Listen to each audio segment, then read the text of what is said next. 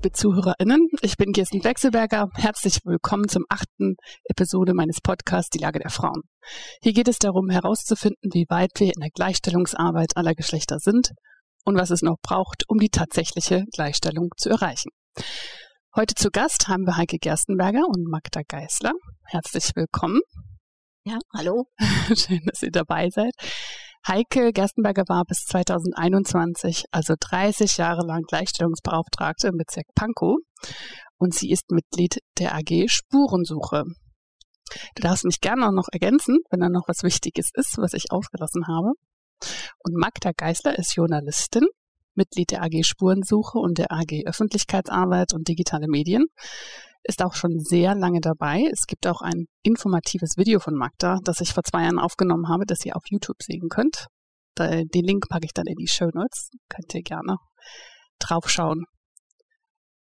Habe ich, ja. hab ich dich so gut vorgestellt? Ja, wunderbar, wunderbar. Ihr habt immer alle so viele äh, verschiedene und so viele Sachen, die ihr immer macht. Und da will ich nichts auslassen, was auch wichtig ist. So, kommen wir gleich zu der ersten, zum ersten Teil. Die AG Spurensuche ist Teil des Frauenbeirates in Pankow. Der Beirat ist ein überparteiliches Gremium, das die Interessen der Frauen im Bezirk vertritt. Es gibt mehrere Arbeitsgemeinschaften, zum Beispiel Frauen und Arbeit, Wohnen, Öffentlichkeitsarbeit und digitale Medien und Verbesserung der Lebenssituation Alleinerziehende. Ähm, wie ist denn die AG Spurensuche so entstanden? Da würde ich ganz kurz mal was zu sagen. Also die Vorläufer der AG Spurensuche liegen ja noch weit vorne weg. Und zwar gab es ja, gibt es ja drei Bücher, Spurensuche Frauen in Pankow. Das erste Buch ähm, geht weit zurück, war damals noch nach der Wende ein ABM-Projekt, Spurensuche in Pankow hieß es ähm, das war das erste Projekt, das erste Buchprojekt. Es war sozusagen damals meine Intention als Gleichstellungsbeauftragte, Frauengeschichte auch sichtbar zu machen, weil ich häufig in der Arbeit dann damit konfrontiert wurde. Es gibt ja gar keine Frauen, die man irgendwie wertschätzen könnte. Ne? Das war oft die Argumentation auch von Politikern, Politikerinnen. Es gab dann ein zweites Buch gemeinsam mit meinen Kolleginnen, damals die Gleichstellungsbeauftragte Weißensee, Irene Schirmer und äh, Prenzlauer Berg, Ute Waschkowitz. Und der dritte Band dann eigentlich, der ist dann schon in Zusammenarbeit mit der AG Spurensuche entstanden. Nämlich da gab es dann die Idee, als der Frauenbeirat gegründet war, zu sagen, wir wollen, also auch die ehrenamtlichen Frauen wollen das weiterverfolgen. Und daraus ist es eigentlich entstanden.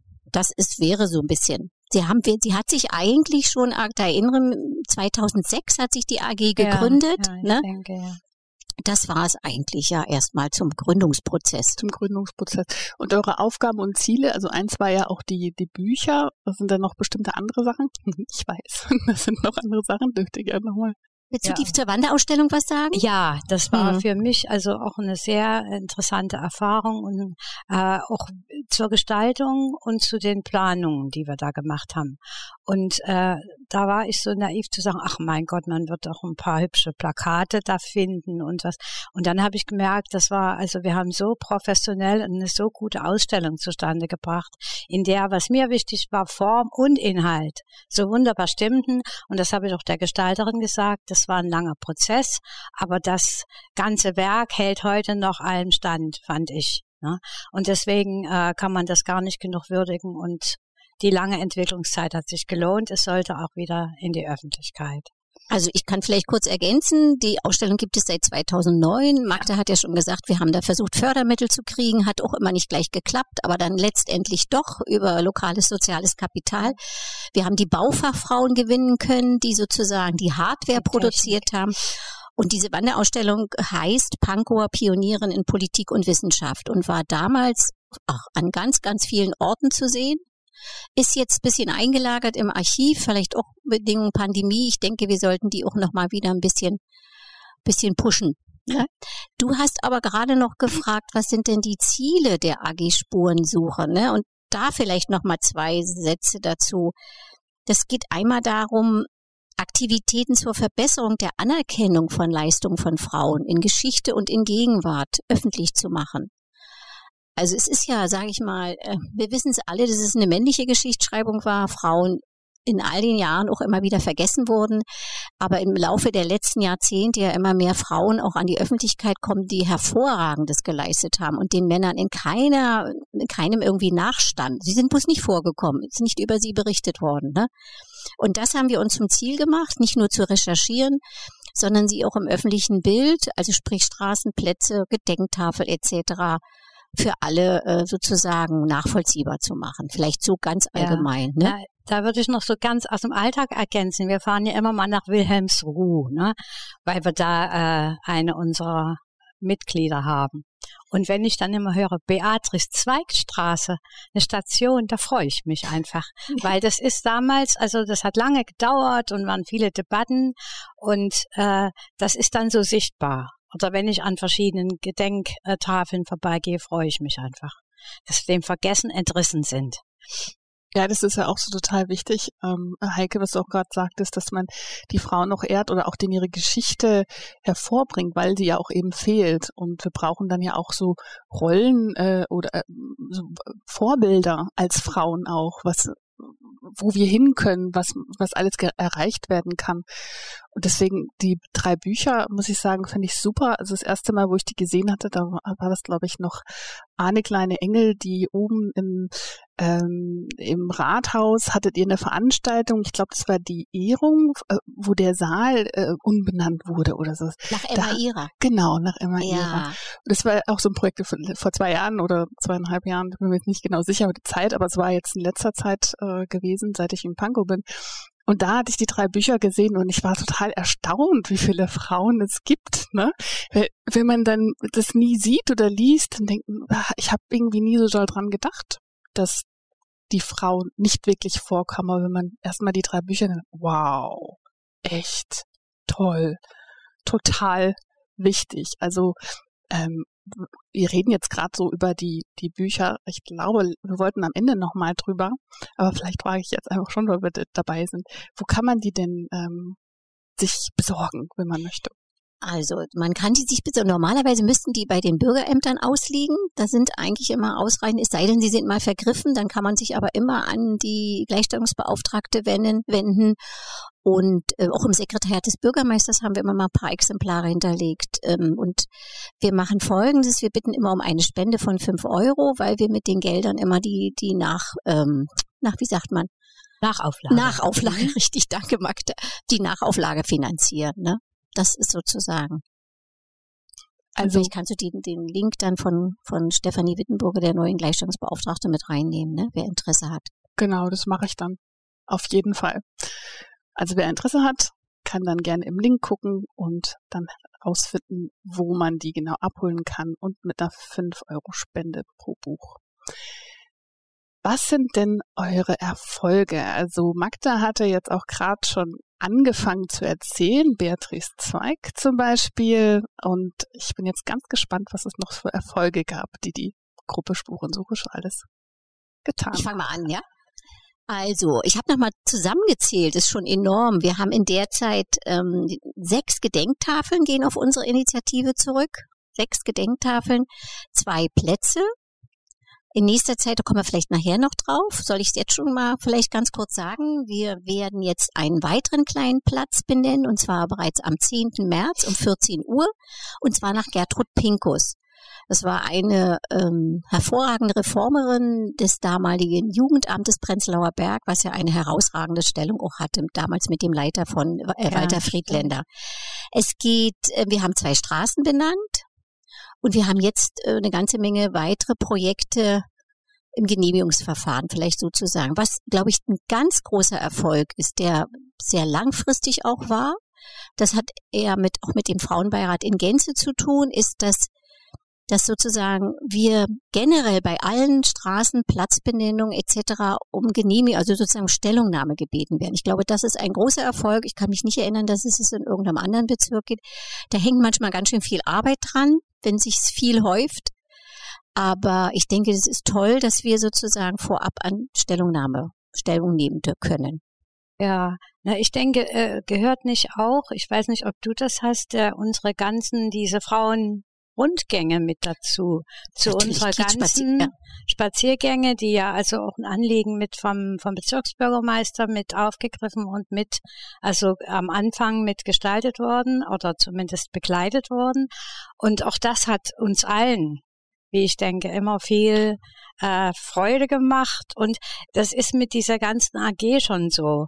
Äh, auch hier musst du immer dicke Bretter bohren. Aber am Ende hast du auch immer was, wo du sagen kannst, so, na, jetzt haben wir das äh, hingekriegt und dann ist es erstmal, dann hast du, kannst was abhaken. Ne? Mhm. Das erfreut einen natürlich auch, wenn man in der Politik so zugange ist, ist, ist es so ein, so ein Aspekt.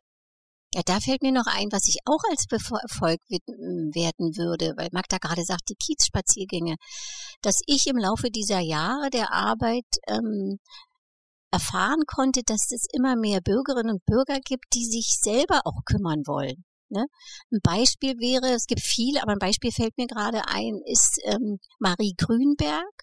Ja. Ne, das Ja. war ist in Heinersdorf ein- eine kleine Straße und da haben sich die Bewohnerinnen haben sich da recherchiert und mit beschäftigt und haben herausgekommen bekommen, dass Marie Grünberg eine Frau war, die zur Nazizeit ähm, jüdische ähm, Menschen in ihrer Laube untergebracht hat.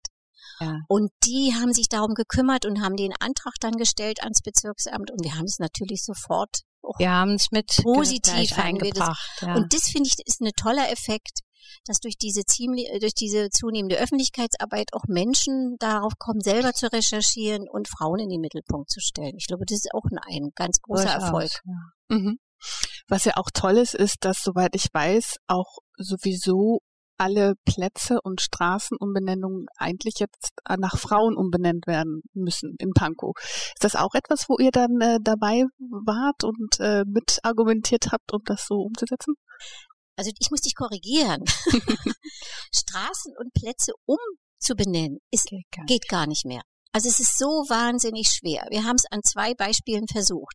Es steht im, im Straßengesetz, ich weiß es nicht, wie es ganz genau heißt, steht, Umbenennung äh, kann es eigentlich nur geben, wenn ähm, aus, durch aktuelle Geschichtsforschung herausbeko- herausbekommen ist, dass ähm, Menschen nicht mehr dem demokratischen oder ähm, Namen nicht mehr dem dem- demokratischen Grundverständnis entsprechen. Ne? Das hätten wir bei der Beutstraße zum Beispiel, ist gerade die Diskussion. Oder wenn es mehrere Straßen in dem Bezirk gibt, ähm, die den gleichen Namen haben. So, das haben wir aufgegriffen und wir haben in Pankow, jetzt Großpankow, Weißensee, Prenzlauer Berg natürlich mit einbezogen, ich glaube vier Parkstraßen. Deswegen hatten wir den Antrag gestellt, die Parkstraße hier in Pankow nach Paula-Demel-Straße zu benennen. Es ist abgelehnt worden. Wir hatten den Antrag gestellt, die neue Schönholzer, weil die oft mit der Schönholzer verwechselt wird, nach ähm, Martha Martha Wirgaczynski zu benennen, nach der Ärztin, ne, Ja, die ja. auch dort in der, in dem, ähm, in der Straße gewohnt hat, ist auch abgelehnt Ja. worden. Umbenennungen sind sehr, sehr schwer. Das Amt schreckt davor zurück, weil es dann oft äh, muss, müssen die Bürgerinnen und Bürger einbezogen werden. Keiner will das immer, dass dann irgendwelche Umbenennungen erfolgen. Die Chance besteht eigentlich nur bei Nummernstraßen, weil das Provisorien sind. Ne? Da hat man, äh, und da sind Provisorien über viele, viele Jahre. Und wir gucken natürlich auch nicht, dass wir irgendwelche Feldwege nach Frauen benennen wollen. Ne? Ja, Oder eben ja. Plätze, die, die sozusagen wie jetzt dieser klitzekleine Ja. Platz. Das wird immer enger, Ja. die, die, Ja. die Räumlichkeiten dort. Aber sauber ist er geworden. Der war nämlich verwahrlost. Jetzt sieht er wohl ganz ordentlich aus, der Platz. Ja. Mhm. Also das ist die Schwierigkeit natürlich auch. Und dann denke ich nochmal noch mal zu sagen, es ist nicht so, dass immer, also es gibt Mitte hat ja den Beschluss, dass äh, solange es noch nicht 50 Prozent immer benannt werden muss, wir sind da ein bisschen moderater. Wir sagen, wenn wir keine Frau finden, die da auch in die in diesen Raum, also in diese Region passt, die dort gewirkt hat oder gewohnt hat, und da ein Mann ist, dann ist es auch okay. Also Unbenennung eher selten, aber wenn es neue Straßen und so weiter gibt, dann auf jeden Fall. Dann, Ne? ja. Ja. Okay, da haben wir das auch schon mal klargestellt. Es ist ja auch ein Unterschied. Ähm, und ich verstehe das mit den äh, BürgerInnenbeteiligungen von Straßenunbenennungen. Äh, bin ich jetzt auch gerade in ein paar Diskussionen im äh, Kultur, also Weiterbildung und Kulturausschuss, wo auch wieder eine Straße umbenannt werden soll. Jetzt kommen wir zu den Kriterien. Ihr habt auch gerade so kurz angeschnitten, was die Kriterien sind, um Frauen sozusagen auszusuchen, um äh, aus, also die, um entweder umzubenennen oder neu zu benennen oder Plätze zu benennen. In der Hinsicht, also war gerade angeschnitten, das muss ja auch nicht so ein kleiner Platz sein oder äh, muss auch reinpassen. Was sind denn die Kriterien? Habt ihr da irgendwie so eine Liste oder wonach sucht ihr dann Frauen aus und auch die Orte? Also bei Benennungen jetzt oder auch bei Gedenktafeln, bei allem, was wir jetzt oder betreiben. Also manchmal ist es auch ein bisschen Zufall oder Forschung ergibt sich. Wir haben ja Historikerinnen auch im Umfeld, die sich damit beschäftigen. Bei mir war es mit meiner jetzt so geliebten äh, äh, Crescentia Mühsam war es auch eine eigene äh, Recherche und so äh, kommt eins zum anderen. Natürlich Natürlich können wir nie sicher sein, dass wir nicht irgendwas vernachlässigen dabei. Ja, vielleicht ergänzend. Ähm, wir haben natürlich die drei Bücher Spurensuche. Wir haben eventuell auch immer Empfehlungen. Wir gucken natürlich, dass die Frau hm, dort in die Region, was ich schon gesagt habe, ne, dass die da auch wenigstens gelebt hat oder oder gearbeitet hat oder wie auch immer oder dass sie ins Umfeld passt, ne, dass andere Straßenbenennungen, wo man sagt, naja, da könnte die Frau zu passen. Das sind so die Kriterien, ne? Okay. Jetzt im Falle der Beutstraße, da sind wir dann vom Amt aufgefordert worden, also ja. gebeten worden, ob wir nicht einen Namen hätten. Und da sind wir jetzt gerade in der Suche noch nach, ist manchmal gar nicht so einfach, ja, weil ja. nicht immer fällt uns gleich was ein. Und wir greifen dann, wie Magda schon sagt, auch auf andere ähm, Vereine, wie zum Beispiel Chronik Pankow e.V., zur Freundeskreis der Chronik Pankow, die wir dann anschreiben und fragen, habt ihr vielleicht eine Idee, weil die da unmittelbar in Niederschönhausen sitzen. Also Ihr habt also die Bücher sozusagen, wo schon Frauen sind und dann kommt es dann noch drauf an, wo ähm, und auch äh, der Hintergrund der Frau und so weiter, ob es passt. Genau, ist also nicht so einfach, dass man einfach die Liste von eins bis zehn jetzt so, das machen wir jetzt mal so, mal so, mal so, sondern der Prozess ist, ähm, ähm, sagt man, komplizierter. Ein Diskussionsprozess. Ein Diskussions Demokratie und das äh, wollen wir ja auch in unserer Demokratie. Wir, wir können doch noch eine schöne Geschichte erzählen. Sollen wir die mal einflechten? Ja, ja, bitte. Geschichten sind gut. Ähm, es gab vom Amt den Vorschlag äh, in Französisch Buchholz, wenn du dich erinnerst, so eine Laubenkolonie nach Frauen zu benennen. Ja, und ja. da haben wir uns irgendwie so sehr empört ja. und dann haben wir gesagt, wir beantworten das einfach mal witzig. In der Gegend darum waren, waren Apf Apfel, Äpfelnamen, ne? Obst so. Gemüse. Obst, ja, ja. Und dann haben wir gesagt, also nee, die wollten eigentlich den ersten Band, wie du schon sagst, Spurensuche nehmen, von oben nach unten, sechs Wege, zack, sechs Frauen. So. Häkchen hinter. Da haben wir geschrieben, nee. Und dann haben wir Birnensorten vorgeschlagen. Das doch mal. Ich glaube, das haben die dann auch ja, gemacht. Ja, ne? ich weiß, da, damals war das, das hatte sowas, Hauptsache der Plan erfüllt oder so. Ne? Das hat uns nicht gefallen, das stimmt etwas, das man abhaken kann und dann äh, vortragen kann. Da haben wir doch jetzt schon sechs Namen ja, ja, ja, abgegeben und äh, Häkchen Quantität. dahinter. genau, und nicht die Qualität. Ja, also es ist alles immer viel komplizierter, als was äh, Mensch eigentlich so denkt, wenn man nicht dabei ist. Dann kommen wir auch gleich zum, zum nächsten Teil. Ähm, ein Erfolg ist auch die Einweihung der Gedenktafel von Crescentia Mühsam, die im Jahr 2015 stattfand. Magda, du hattest vor sieben Jahren schon die Recherchearbeit geleistet und einen Vortrag zu, diesem Bemerken, zu dieser bemerkenswerten Frau gehalten und hast äh, heute speziell was für unsere ZuhörerInnen vorbereiten und ich lasse dich einfach mal erzählen und wir können ja, Heiko und ich können auch ergänzen, fragen. Also ich glaube, ich kann da nicht viel ergänzen. Ich habe so ein bisschen was nachgelesen, aber vielleicht Fragen stellen. Ja, also das will ich gern tun. Äh, ich habe mich in meinen Recherchen auch schon auf bewährte Quellen, da gibt's die Uschi Otten, das ist eine Historikerin, die sich mit Zenzel Mühsam schon sehr lange beschäftigt hat. Ich bin immer wieder auf sie gestoßen. Ich frage mich manchmal, wieso. Aber es hängt schon äh, dass ich mal mit Erich Mühsam mich beschäftigt habe und dann auf einmal äh, die Geschichte von Crescentia äh, gelesen habe und nachverfolgt habe und habe festgestellt, es gibt, wenn man eine Überschrift haben möchte, Zenzel Mühsam, ein widerständiges Leben in einem Jahrhundert der Extreme. Ich dachte mir, es gibt dieses berühmte Buch des Historikers Erich Hobsbawm, Das Jahrhundert der Extreme ist ein Marxist, aber ein nicht unkritischer Marxist und er hat es den Titel so kreiert. Äh, wie ist sie mit Berlin verbunden? Als in Berlin 1951 schon eine Straße nach Erich Mühsam, allerdings nur Mühsamstraße, umbenannt wurde. Also es war vorher eine andere Straße, hieß jetzt Mühsamstraße und da war viel Einweihungsprimborium, wie das so ist, was man macht. Aber die Witwe des im KZ Oranienburg umgekommenen Erich Mühsam konnte nicht dabei sein. Man hatte lange verhindert, dass sie überhaupt nach äh, in die DDR kommt. Sie war immer noch in einem äh, Lager in Sibirien. Und niemand hatte Interesse, sie so schnell nach in die DDR zu holen, die ja damals auch erst zwei Jahre alt war. Sie war es aber, die immer wieder für ihren Mann eingetreten ist, die ihrem Mann zur Seite stand, der wegen Mitwirkung an der Räterevolution in Bayern verurteilt worden war. Das war also der Schriftsteller, Anarchist und Revolutionär Erich Mühsam, stand immer groß in, in, im Vordergrund. Ihre Leidensgeschichte war kaum bekannt und sollte auch so sehr nicht bekannt werden. Sie war also 20 Jahre ihres Lebens in sibirischen Lagern oder in der Verbannung. Wie kam die überhaupt, die Tochter armer Tagelöhner aus der bayerischen Holledau, ein berühmtes Hopfenanbaugebiet, nach München.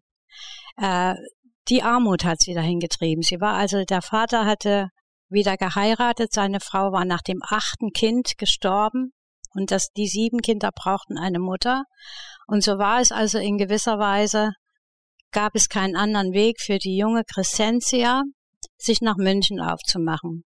Damals galt so der Thomas Manche Duktus München leuchtet. Also Gladius D ist eine berühmte Novelle, die so äh, anfängt und niemand kann sagen, ob für Crescentia Elflinger München geleuchtet hat. Sie war, es war ein Ort, ein Fluchtpunkt vor der Armut und sie war dort auch in, mit sehr viel verschiedenen äh, Tätigkeiten zugange. Sie war Näherin, sie war in der Fleischerei Verkäuferin, verdiente sie ihr Brot und äh, wechselte immer die Arbeitgeber und muss eine sehr aufmüpfige Person gewesen sein, verkehrte aber recht bald auch in den Bohemkreisen. Sie war mit einem äh, Bildhauer befreundet, Engler hieß der. Sie hat ein Kind gehabt aus unsicheren Verhältnissen und hat das Kind am Anfang auch weggegeben, weil sie es nicht ernähren konnte. Und in diesem ganzen Milieu ist sie auch Erich Mühsam begegnet. Erich Mühsam hatte zu der Zeit, das war im Jahre 1914 seinerseits Liebeskummer. Und da gibt es eine wunderbare Tagesbuchstelle aus Erich Mühsams äh, Büchern, die ja auch im Internet nachzulesen sind. Die stehen alle voll inzwischen im Netz. Und den finde ich immer so besonders schön, weil er ein Licht wirft auf die Vorstellungen von Männern über freie Liebe. Ne? Also, er stellt fest, 1914, die Post scheint den Betrieb ganz eingestellt zu haben. Ich höre und weiß nichts und mache mir um Jenny, das war seine Verlobte, die in Berlin zurückgeblieben war, schwere Sorgen und bin in dieser Tage besonders herzlichen Gedenkens an sie. Vor genau einem Jahr waren wir zuletzt zusammen in Berlin bei Mutter Stern am Gendarmenmarkt. Das waren Tage und Nächte. Ach, Jenny, wann werden wir das wieder miteinander erleben?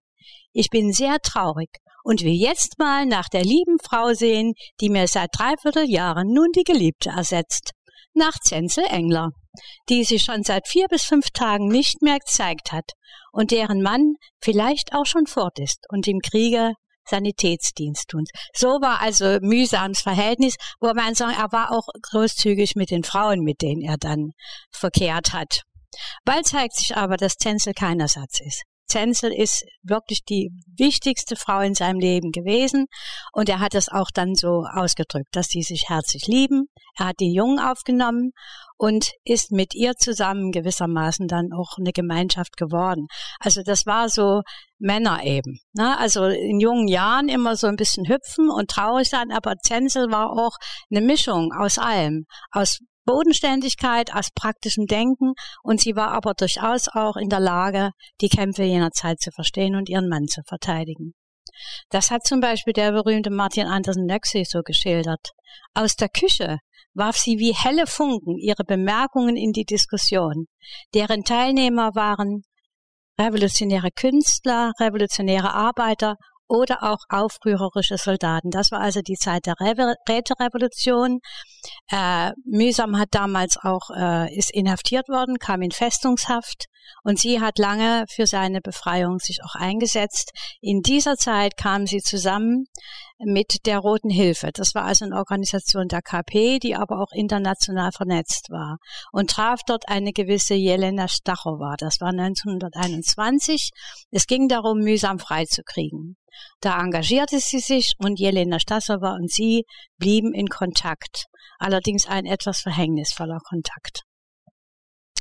1924 kam mühsam frei. Sie war restlos, ihre, seine Freilassung war ihrem, ihrem Engagement zu verdanken. Aber es kam das Jahr 1933. Zu der Zeit, muss ich einschieben, lebte sie dann mit Erich Mühsam auch in Berlin. Da hatte sie dann auch eine Wurzel in der sehr bekannten Hufeisensiedlung in Britz, die in Neukölln äh, von nach Bruno Taut, das ist ein bekanntes äh, Gebiet. Und dort lebten die gemeinsam in wirklich schrecklicher Armut, aber nicht ohne Verbund zu den Kämpfen dieser Zeit. Und es kam 33 und 34 schon wurde äh, Erich Mühsam inhaftiert und im KZ Oranienburg ermordet. Man sieht, da gibt es Bilder von ihm, der ganz schrecklich gefoltert und gequält worden ist.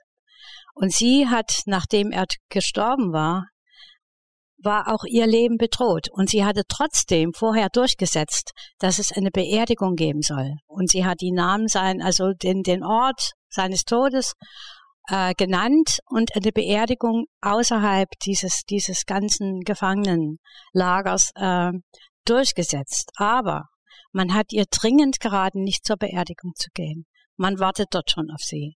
Und so ist sie nach Prag entkommen. Sie ist geflohen. In Prag war sie völlig mittellos wieder. Dort hatte sie überhaupt nichts mehr und traf wieder auf äh, Jelena Stasova. Es ging ihr dabei auch äh, nicht nur um sie selbst, um die eigene äh, fast äh, schreckliche Armut und äh, das Leben ohne irgendwelche welchen Hinterhalt. Auch mühsames Mitarbeiter haben sie ziemlich alleine gelassen und mühsams Nachlass war ihr sehr, sehr wichtig, den auch aus den Fängen äh, des Deutschlands zu entreißen, der Nazis. So erhielt sie in Moskauer Angebot, sie sollte mit nach Moskau kommen. Und das hat sie nach langem Zögern dann auch getan.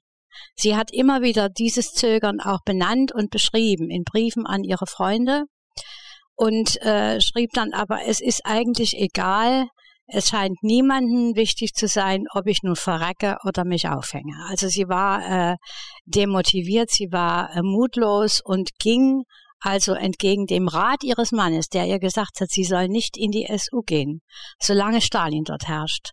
Aber sie hat diesen Grundsatz eben vernachlässigt. Ihre existenzielle Not war zu groß. 1935 ging sie also in die Sowjetunion. Und ließ seinen Nachlass nachkommen. Das muss also gelungen sein. Die Wege sind zu verschlungen, um sie zu beschreiben. Und damit begann ein unendlich langer Leidensweg für sie. Schon 1936 wurde sie verhaftet. Vom NKWD, das ist dieses Volkskommissariat für innere Angelegenheiten, verhaftet. Da war auch die Schauspielerin Carola Neher zum Beispiel schon verhaftet und deren Mann Anatol Becker, der generelle Vorwurf, der dort durch alles, alles durchgeht, ist Trotzkismus, trotzkistische Spionen. Das waren so die gängigen paranoiden Vorwürfe.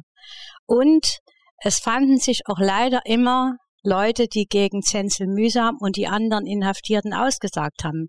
Es war ein Klima der unendlichen paranoiden Furcht und Angst unter den Exilanten, Exilantinnen, unter allen, die also in, in, im, im, in der Sowjetunion jener Zeit lebten. Ne? Da gibt's also Aussagen gegen Zenzel Mühsam von Wilhelm Pieck, von Erich Weinert, von Gustav von Mang Wangenheim. Erich Weinert schrieb, die Zensi ist mir aus Berlin gut bekannt gewesen. Sie hat mir einmal einen Brief geschrieben, als ich in Saarbrücken war. Als sie in der Sowjetunion war, habe ich sie gesehen im Dzerzhinsky Club Einmal ist sie ins Café gekommen, also so Trivialitäten. Aber er schlägt vor, sie, gehörte zum Wollenberg-Kreis, der also auch ein Trotzkist-Verdächtiger war. Man muss sich der Frau annehmen. Es wird viel Dreck herauszuschneiden sein. Ich wusste, dass sie beschränkt ist, dass sie beeinflusst werden kann. Also er gab sie schon als hoffnungslosen Fall. Herbert Wehner hat über mühsam geschrieben. Ich will das nicht alles im Detail zitieren. Herbert Werner, der sehr bekannte spätere SPD-Politiker, vorher war er auch in der Kommunistischen Partei. Also Zenzel Mühsam bekam erst einmal ein zweijähriges Aufenthaltsgebot für Moskau, Verbot für Moskau und Leningrad. Das schrieb sie. In Wahrheit war sie zu der Zeit aber schon inhaftiert. Internationale Proteste, die irgendwie dann doch noch initiiert werden konnten, erreichten ihre Freilassung. Dazu ist aber anzumerken, dass sie in jener Zeit äh, entweder frei war oder nicht frei war, dass niemand genau weiß, wer hat sie, äh, haben die gesagt, sie haben es freigelassen oder nicht. Ne? Es gab zum Beispiel äh, einen Protest von Thomas Mann, der auch so typisch ist. Ne? Mit gönnerhaftesten Worten wandte der sich an Michael Golzow, der damals äh, im Schriftstellerverband der Sowjetunion für Auslandsangelegenheiten äh, zuständig war. Sie werden mein Befremden verstehen, dass diese Nachricht auch in mir erregen musste. Frau Mühsam war jahrzehntelang mit einem Intellektuellen verheiratet, der anarchistisch Ideen huldigte. Ich kenne Frau Mühsam nicht. Nach allem, was ich höre, ist sie Münchnerin volkstümlicher Herkunft, anspruchslosen Geistes und ganz bestimmt als Persönlichkeit harmlos und politisch ungefährlich. Also der wollte einfach das schlichte Gemüt herauskennen, um ihre Freilassung äh, zu erreichen. Es ging aber im Grunde genommen darum, dass es äh, keine Nachweise geben musste für Schuld oder so, sondern es ging darum, die Frau aus dem Verkehr zu ziehen.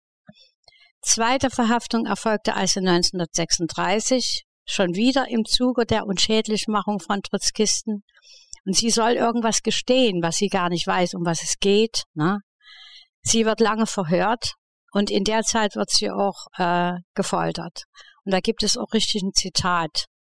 Wir werden fortsetzen, sie aktiv zu verhören, wenn sie nicht endlich gestehen. So in der Art äh, ist, das, ist das abgelaufen und irgendwann war die Frau zermürbt und kommt dann äh, vor Gericht mit acht Jahren Arbeitserziehungslager in Potbar.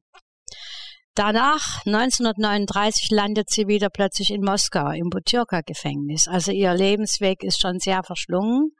Da trifft sie auf verschiedene Exil Exilleute. Susanne Leonhardt, das ist die Mutter von dem Wolfgang Leonhardt, der ein berühmtes Buch geschrieben hat, Die Revolution entlässt ihre Kinder.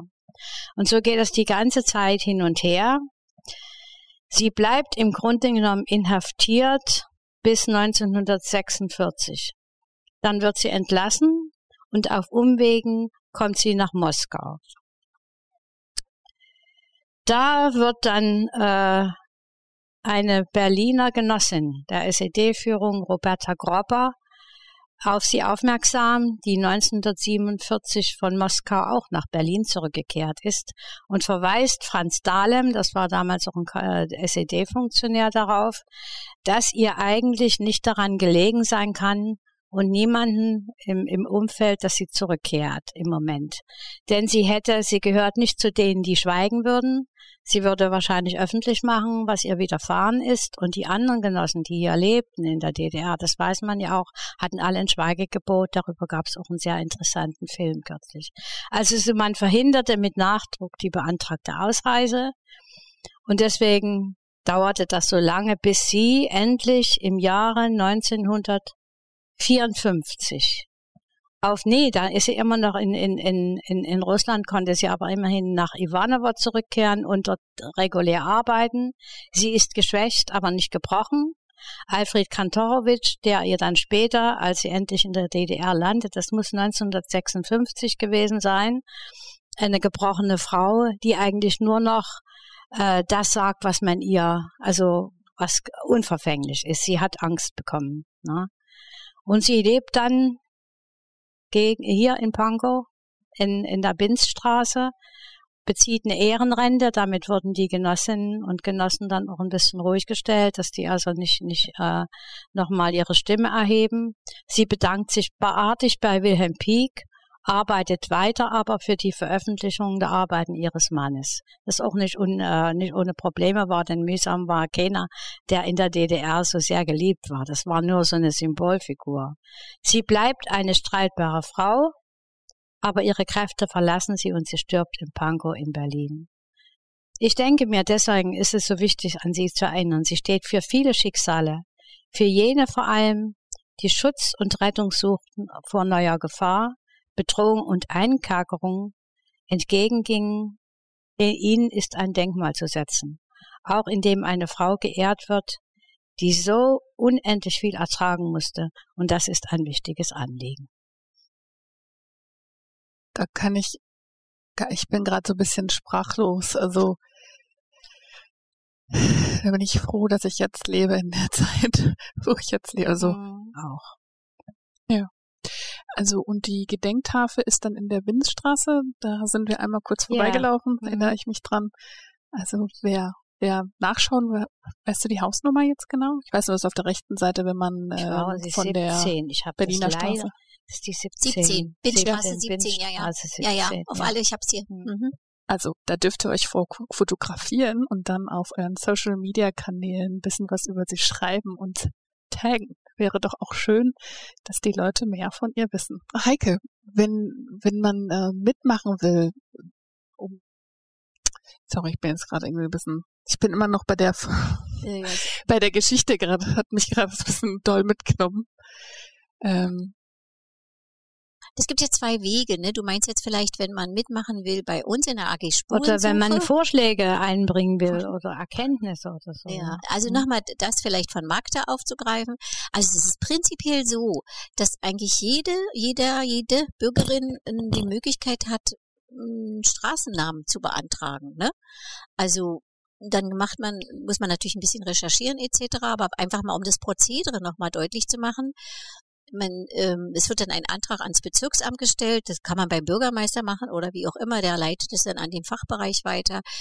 Dann muss es bearbeitet werden, auch dann wird es geprüft. In der ersten Instanz wird immer geprüft, gibt es diesen Straßen- oder Platznamen schon.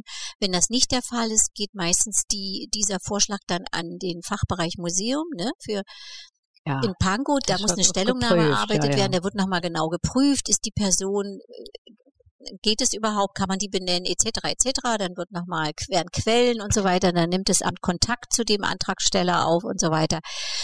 Das ist sozusagen das Prozedere und wenn das alles okay ist, gibt es so eine Art Beschluss und dann wird dieses Genehmigungsverfahren eingeleitet. Das ist oft ein, ein relativ langer Prozess, aber so was mir nochmal wichtig ist, auch deutlich zu machen, dass wirklich jede und jede Person das auch beantragen kann, wenn, wenn ja, sie jetzt eine Idee hat. Gibt ja viele, die privat so recherchieren, ne? Und oh. auf ganz interessante Personen stoßen, Frauen wie Männer. Wir kriegen ja auch immer Post manchmal von ja, Leuten, die sich richtig, also einsetzen. Richtig, Stimmt. richtig. Nicht, im, nicht immer alles hält, hält stand, aber es ist immerhin mhm. also äh, da schon Interesse. Ja, da, ja, ja. Hast du auch schon mal gesagt. Ja. So, Jetzt kommen wir zu Heike. Äh, sie wird uns von ähm, einer der Protagonistin des Frauensports, Lili Henoch, erzählen. Und äh, dort wurde auch eine Straße nach ihr unten benannt, im Prenzlauer Berg auf jeden Fall. Also, liebe Heike, du darfst. Ja, dazu muss man sagen, die haben wir nicht wir benannt, aber immerhin. Es gibt sie. ist schon toll, ist toll, toll, ja. Um so ein bisschen so, so ein Feeling ähm, dazu kriegen, würde ich mal versuchen, so ein bisschen eine, Umrahmung zu machen. Es ist, sind die 20er Jahre, das Frauenbild in den 20er Jahren, also in der Zeit der Weimarer Republik, unterschied sich ja grundsätzlich von der Vorgeneration. Also die Frauen haben sich da wirklich auf den Weg gemacht. Die moderne Frau gab sich halt modebewusst, trug kurze Röcke, kurze Haare und eroberte sich die Räume, die bisher den Männern vorbehalten waren. Sie wollte berufstätig sein, viele wollten unabhängig sein und selbstständig. Und an Heirat dachten auch viele gar nicht mehr so sehr, ne? Die Vorreiterin, muss man sagen. Die Ehe war nicht mehr das allein erstrebenswerte Modell. Und was dazu kam, die moderne Frau trieb Sport. Sie entledigte sich sozusagen der Corsage und allen anderen Dingen Vorbild war nicht mehr die schwächliche, zu Blutarmut neigende, ins Korsett geschnürte Dame, sondern das schlanke und braun gebrannte Sportsgirl. So ein Zitat. Zunächst waren es so Sportarten wie Turnen, Gymnastik und Tanz, aber immer mehr drängten die Frauen gegen den Widerstand der Männer, muss man sagen, auch in Sportarten wie Boxen und Leichtathletik. Vielleicht das so ein bisschen zur Umrahmung äh, der Zeit. Bereits 1920 wurden die ersten deutschen Leichtathletikmeisterschaften für Frauen ausgetragen, zunächst in vier Disziplinen. 1928 nahmen Frauen erstmals auch an Olympischen Spielen teil. Nun ein bisschen mehr zu Lilly Henoch. Eine der Protagonistinnen des Frauensports in Deutschland war sie. Aber für sie war der Sport mehr als nur eine Modeerscheinung. Es war ihre Leidenschaft, ja ihr Lebensinhalt. Lili Hinoch wurde am 26. Oktober 1899 in einer sehr wohlhabenden jüdischen Familie in Königsberg geboren. Schon als Mädchen hatte sie in ihrer Heimatstadt zwei Sportvereinen angehört. Und selbst in den freien Ferien fand sie einen Platz, wo sie sich eine Sprunggrube baute und Kraftübungen mit Steinen durchführte. Als die Familie dann später nach Berlin zog, trat sie damals dem Remoni, Remoni, renommiertesten renommiertesten Sportverein Deutschlands, dem Berliner Sportclub, kurz BC, BSC, PSC, wo gerade eine Damenabteilung gegründet wurde. Das war der Start ähm, ihrer beispielslosen Karriere. In zehn leichtathletischen Disziplinen wurde sie deutsche Meisterin. Unter anderem im Kugelstoßen, im Diskuswurf, im Weitsprung und mit anderen Sportlerinnen des BSC in der 400 Meter Staffel. Sie erzielte Weltrekorde im Kugelstoßen, im Diskuswurf und im 100-Meter-Lauf. Neben dem aktiven Training, was natürlich sehr zeitaufwendig war, beendete sie 1926 ihr Studium als Turnlehrerin und Orthopädin.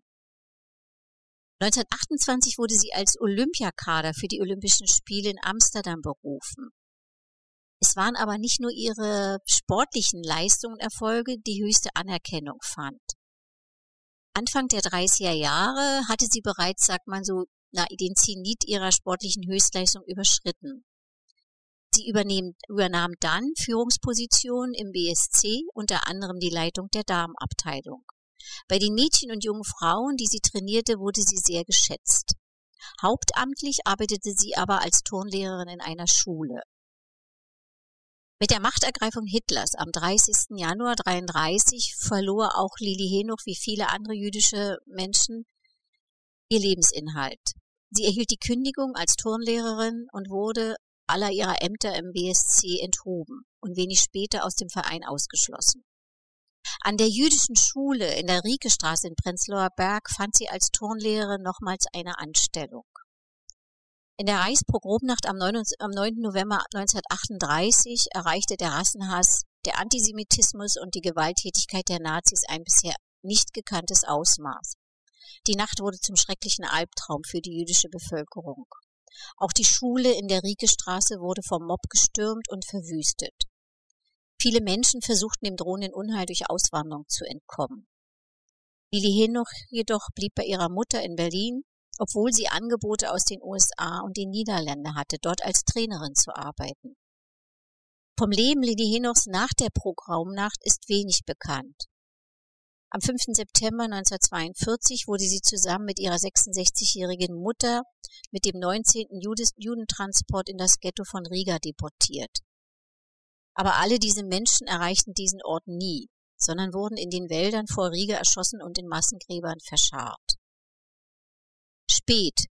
Fast 50 Jahre nach der Ermordung der erfolgreichsten deutschen Leichtathletin der 20er Jahre wurde, sie, wurde in Berlin an sie erinnert. Seit, 19, seit Februar 1993 trägt diese Straße im Prenzlauer Berg ihren Namen. Eine Leichtathletikhalle im Sportforum in Berlin in Hohenschönhausen wurde ebenfalls in den 90er Jahren nach ihr benannt.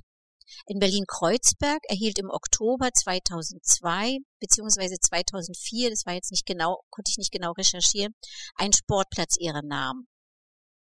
Im Sommer 2008 wurde ein Stolperstein vor ihrem ehemaligen Haus in der Treuchtlinger Straße in Schöneberg verlegt. Mittlerweile ist es auch so, dass in anderen Städten, in Köln und in Quickborn, Straßen und eine Sporthalle nach Lilly Henoch benannt wurde. Und sie findet sich natürlich auch in einer unserer Spurensuche als Porträt wieder. Danke. Danke, Heike. Auch wieder eine, so, so ein tragisches Ende irgendwie. Das ist so schwer zu verdauen gerade. Ich bin total angetan jetzt so äh, mit dem beim Podcast. Ähm, danke, dass ihr euch so vorbereitet habt und dass ihr auch diese Recherche macht und das äh, mit uns teilt, auch wenn es schwere Happen sind.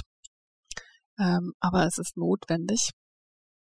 Und äh, wir haben uns auch vorgenommen, dass wir in der Zukunft wahrscheinlich immer öfter zusammen, also ich mit euch, mit der Spurensuche, solche ähm, Podcasts machen, wo wir weiterhin auch andere Frauen dran nehmen. Da freue ich mich auch wirklich drauf. Ja, das wäre schön. Ja, übrigens wollte ich noch einschieben, gerade der, äh, es gibt ja äh, auch hier in, in, um Pankow herum die Dagny Joel, eine sehr bekannte äh, Künstlerin, Pianistin und Schriftstellerin, die also von uns auch vorgestellt wurde in einem Spurensuchband. Da gab es inzwischen eine lange Nacht zu ihrem Leben im äh, Deutschlandradio. Das fand ich sehr interessant. Ich nehme an, dass also unsere Bemühungen da vielleicht auch in Wellen manchmal hinten äh, geschwappt sind, so in die Öffentlichkeit. Das fand ich sehr äh, interessant und gut. Das ist gut. Ich werde jetzt mal raussuchen und mache das dann auch in die, in die, in die Notes dann später. Und dann könnt ihr da drauf klicken und euch da das auch nochmal anschauen und anhören und euch da schlau machen dann, jetzt kommen wir, was sind denn eure nächsten Veranstaltungen? Ihr habt ja was vor, Heike, du hast es vorher schon. Äh, ja, eine habe ich schon gesagt. Soll ich ganz Ich glaube, machen wir es nochmal, bis jetzt zum ja, Ende hin, ja, da kann ja, man sich nochmal. Ja. Also eines ist das, was jetzt als nächstes ansteht, ist sozusagen ähm, den kleinen Platz und sagen, da muss ich mal gucken, weil es eine kleine, es ist eine Fläche zwischen Krüger, Dunker und Kuglerstraße in Prenzlauer Berg, mhm. ist so ein kleines Dreieck. Und das werden wir am 10. März ähm, 14 Uhr ähm, nach Gertrud Pinkus benennen. Vielleicht zu ihr ganz kurz auch, ähm, hatte ich ja vorhin schon gesagt, die hat in den 20er Jahren im Jugendamt Prenzlauer Berg gearbeitet und hat das Krippenhort und Kindergartenwesen mit aufgebaut. Und nicht nur das, sie ist als Fürsorgerin, setzte sich für moderne Erziehungsmethoden ein und engagierte sich besonders für musikalische Früherziehung. Also sie war eine, die diesem muss man sich ja für damalige Verhältnisse auch nochmal vorstellen. Dieses in der Schule stillsitzen und Kinder eigentlich reglementieren permanent. Ne? Sie trat dafür ein, dass Kinder ihre Freiräume brauchen, dass sie in der Bewegung lernen, dass sie mit der Bewegung lernen. Also das war ganz herausragend für sie eigentlich. Ne? Und sie ereilte ein ähnliches Schicksal eben wie auch Lilly Henoch. Sie wurde 1963 ihres, äh, 33 ihres Amtes enthoben und Ende November 1941 hm, gemeinsam mit ihrem Ehemann Paul nach Riga deportiert und dort umgebracht. Und ähm, durch viele, viele Recherchen, unter anderem auch in Kooperation mit dem Fachbereich Museum, ist es sogar ja. gelungen, Engel noch auswendig zu machen, der in Schweden ist. Wir wissen jetzt noch nicht, ob ähm, er dies, die Einladung annimmt und vielleicht ähm, bei der Platzbenennung mit dabei ist. Da habe ich jetzt noch keine Rückmeldung. Aber ich denke, das ist eine schöne Idee nochmal wieder. Und vielleicht noch eine zweite Sache, wenn du gerne erzählen willst, was wir in Arbeit haben mit der Marie Simon. Ja, zum Beispiel da äh, geht es darum, auch wieder eine, eine Gedenktafel zu initiieren. Marie Simon, die also ähm, in der Nazizeit als Jüdin untergetaucht gelebt hat in Berlin. Es gibt ein also wirklich sehr bewegendes Buch, ich habe es gerade durchgelesen, in dem sie auch in aller Nüchternheit, ohne jede Sentimentalität äh, schildert, was das für ein Druck war und wie sie doch auf der anderen Seite für jede Minute Normalität dankbar war. Übrigens, was mir in dem Buch auch sehr aufgefallen ist, wie schnell eine Frau sexuellen Angriffen ausgesetzt ist und sexuelle Wünsche erfüllt im Gegenzug für ihr Leben. Also das sind so sehr bewegend. Wir werden uns ja treffen mit dem, mit dem Sohn von ihr, dem Hermann Simon. Und äh, also die letzte, eine ihrer ersten Wohnungen wieder, auch wieder in der Binzstraße, dann Ehren, das Haus. Das ist sehr interessant und auch sehr äh, würdig für die Frau, die also ihres sehr bewegend ist und mit nichts hinterm Berg gehalten hat. Wie schwer das war und gar nicht, also und auch ihren Rettern nicht immer zugetan war. Also so einfach ist das eben alles nicht. Und das fand ich gerade an der Geschichte so bewegend. Untergetaucht heißt das Buch. Untergetaucht, ja. Ah, ja. Maria Lowitz-Simon. Oh. Also das ist schon äh, ja. schon ein paar, paar Jahre jetzt erschienen, aber das ist wirklich auch bewegend. Was nochmal interessant ist und was für mich eine, ähm, toll war, ich habe das Buch auch gelesen und da kommt drin vor, dass sie ähm, nach im August 1945 über viele Umwege endlich eine, eine Wohnung kriegt. Also es war ja eher eine Kammer dort in, in, in, der, in der Bindstraße, ne? Und sie kriegt die, den Schlüssel relativ unkompliziert von einem Herrn Rühle ist in dem Buch äh, die Rede in die Hand gedrückt und dann lebt sie da und ist so glücklich, dass sie endlich ihre Privatsphäre hat, ne? Die jahrelang irgendwo mit anderen Leuten untergetaucht im Schränken oder wo auch immer leben musste. Und das Schöne ist, dass wir jetzt den, als wir den Kontakt zum Sohn hatten, dass der sagt, äh, so ganz begeistert unsere Idee nochmal aufgegriffen hat und gesagt, er hat noch Kontakt und der Besitzer dieses Hauses ist der Sohn, Herr Rühle. Und das ist so schön und der wird sicherlich, äh, der ist, hat sofort zugestimmt. Und jetzt müssen wir gucken, wie wir das Geld für die Gedenktafel auftreiben. Und wie gesagt, Magda sagte schon, wir treffen uns nächste Woche mit Herrn Simon und ja. ich nehme an, Herr Röhle kommt mit dazu. Und dann werden wir weitere Schritte. Ja. Also da hast du immer Erlebnisse, die mhm. bewegend äh, sind, aber auch erfolgversprechend sind. Und ein Platz ist immer noch da an der Greifswalder Straße nach der Bildhauerin, die die Aufbauhelferin gestaltet hat. Jetzt komme ich leider Gertrud Klaassen. Ah, Gertrud Klaassen. Da wollte, haben wir auch mal bei einem Rundgang Halt gemacht und da konnte ich denen sagen, wie Sie sehen, meine Damen und Herren, sehen Sie in die Röhre. Und das war, da wurden gerade Rohre verlegt und darauf warten wir jetzt Jahre schon fast, dass der endlich das, äh, den Platz einweihen können. Aber das ist manchmal so. Also die Wasserbetriebe bei, ja, ja. ja. hm. Aber dann hätten wir den, den sozusagen den dritten bzw. vierten Dann haben wir den vierten Platz. ja. ja. Ah. Mhm. Wo können denn interessierte Frauen, die in der ähm, Gruppe Spurensuche mitmachen wollen, die jetzt nicht auf dem Frauenbeirat sind, können die auch mitmachen oder wen, wo sollten sie sich denn hinwenden? Na, ich würde vorschlagen, sie melden sich bei der Gleichstellungsbeauftragten Stefanie Wittenburg, ist ja über auf der Internetseite zu und ähm, äußern sich einfach, sie hätten Interesse dran. Wir haben jetzt gerade ähm, eine Anfrage gekriegt. Ne? Wir müssen gucken, dass die, die, die Gruppe nicht zu groß wird, aber gerne, gerne wir, wir können gerne noch jemanden aufnehmen, ja, das, das ist gar kein Problem. Und ja. die Stefanie Wittenburg ähm, hat das jetzt auch an uns weitergeleitet, es gab ja. schon eine Anfrage und dann laden wir die Frauen mit ein. Kein Problem. Ich denke auch und man muss nicht Mitglied des Frauenbeirats sein, nochmal nee, zur Ergänzung, nee. ne? Und äh, eine andere Frage, ihr sagtet, äh, oder Heike sagt es gerade, das Geld für die Gedenktafel kann auch normale BürgerInnen auch da irgendwie spenden und wenn, wohin? Oder geht das? Oder habt ihr da irgendwie schon Erfahrung mit? Ja, auf alle Fälle. Ähm, wir sind ja, also wir überhaupt mit den Gedenktafeln war es ja so, dass wir immer, man muss ja immer erst bei einer Gedenktafel, muss man immer erst den Hausbesitzer oder die Hausbesitzerin anschreiben, ob die damit einverstanden sind. Bisher haben wir eigentlich nie, ne, soweit ich mich erinnere, Magda, nie eine abschlägige Antwort erhalten. Nee. Und in einem Fall war es die Gesobau in der neuen Schönholzer bei Marta Wygoczynski, die haben uns sogar eine Spende zur Verfügung gestellt, wo wir noch ein kleines Kulturprogramm drumherum machen konnten. Und bei der Dr. Ursula Katzenstein in der äh, Kavalierstraße, da hat auch der Hausbesitzer eine kleine Spende, dass Stimmt, wir das finanzieren ja. können. Äh, Spenden, ähm, hab, hatte ich damals eingerichtet, gibt es beim Bezirksamt ein spezielles Spendenkonto, das nennt sich Spurensuche. Und dann kann man, wenn man Interesse hat, Geld zu spenden, da würden wir uns natürlich sehr, sehr freuen, ähm, bei, auch bei der Gleichstellungsbeauftragte. Also okay. Also da, wo sozusagen die Spende für die Bücher eingehen, da ähm, kann man dann auch nochmal spenden. Da würden wir uns natürlich sehr freuen. Ja, also, jetzt wisst ihr, wenn ihr zu viel Geld habt, wo ihr es ausgeben könnt. Einen sehr nützlichen Zweck. So, ich komme zu dem ganz letzten ähm, Stück und das frage ich alle, die immer mitmachen. Und da geht es darum, wie weit ist eurer Meinung nach die Gleichstellung aller Geschlechter und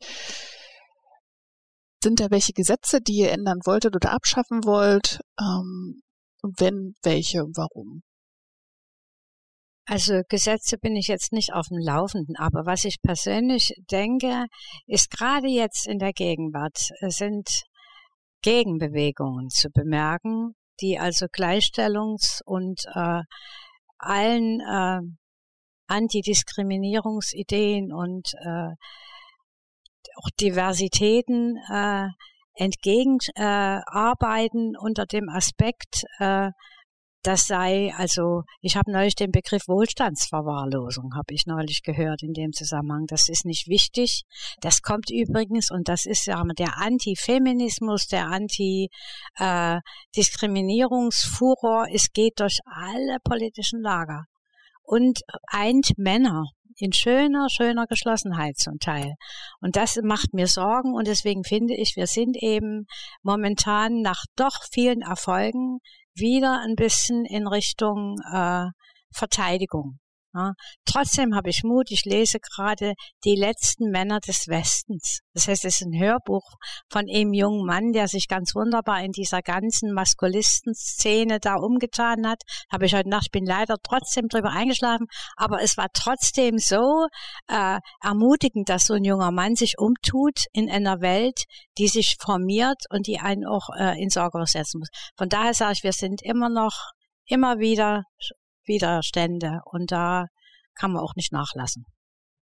Ja, vielleicht kann ich ergänzen, also ähm, also was mich natürlich jetzt umtreibt, das hat jetzt gar nichts mit, mit Gleichstellung zu tun. Ich habe richtig Angst vor, vor kriegerischen Auseinandersetzungen. Ja. Ich hoffe, dass es irgendwie gelingt, dass wir nicht zu, weder äh, zu einem regionalen noch viel schlimmer dort einem anderen Krieg kommen. Also es ja. macht mir schon ein bisschen Sorge. Thema Gleichstellung würde ich Magda sofort zu, äh, Magda sofort zustimmen dass äh, es immer Fortschritte gab, aber auch jetzt eine massive Gegenbewegung gibt.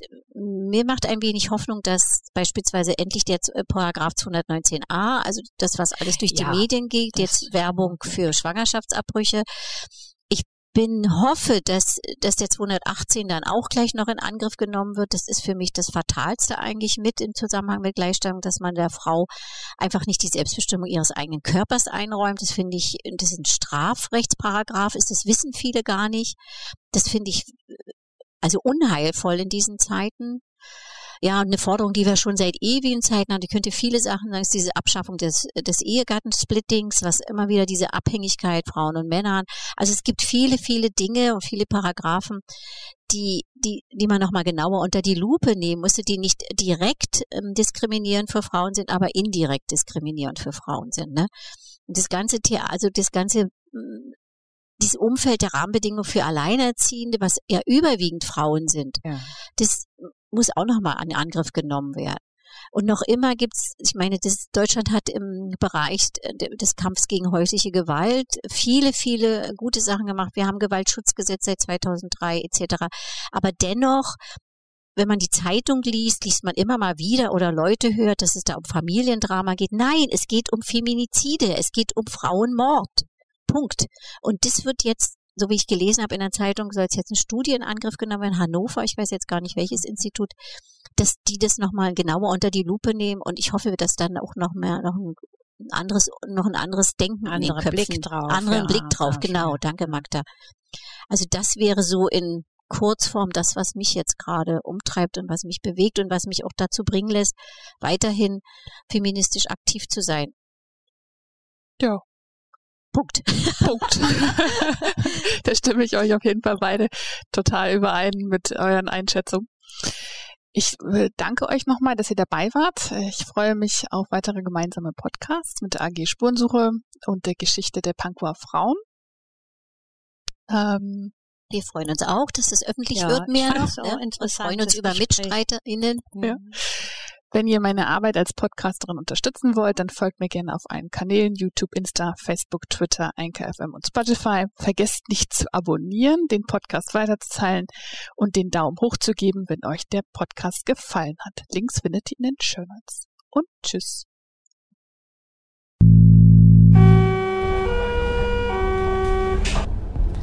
Nächste Station.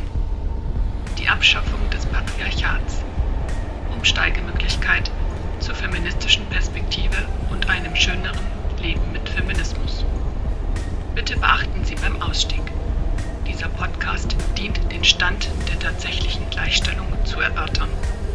Vielen Dank. Ausstieg. Links. Die Lage der Frauen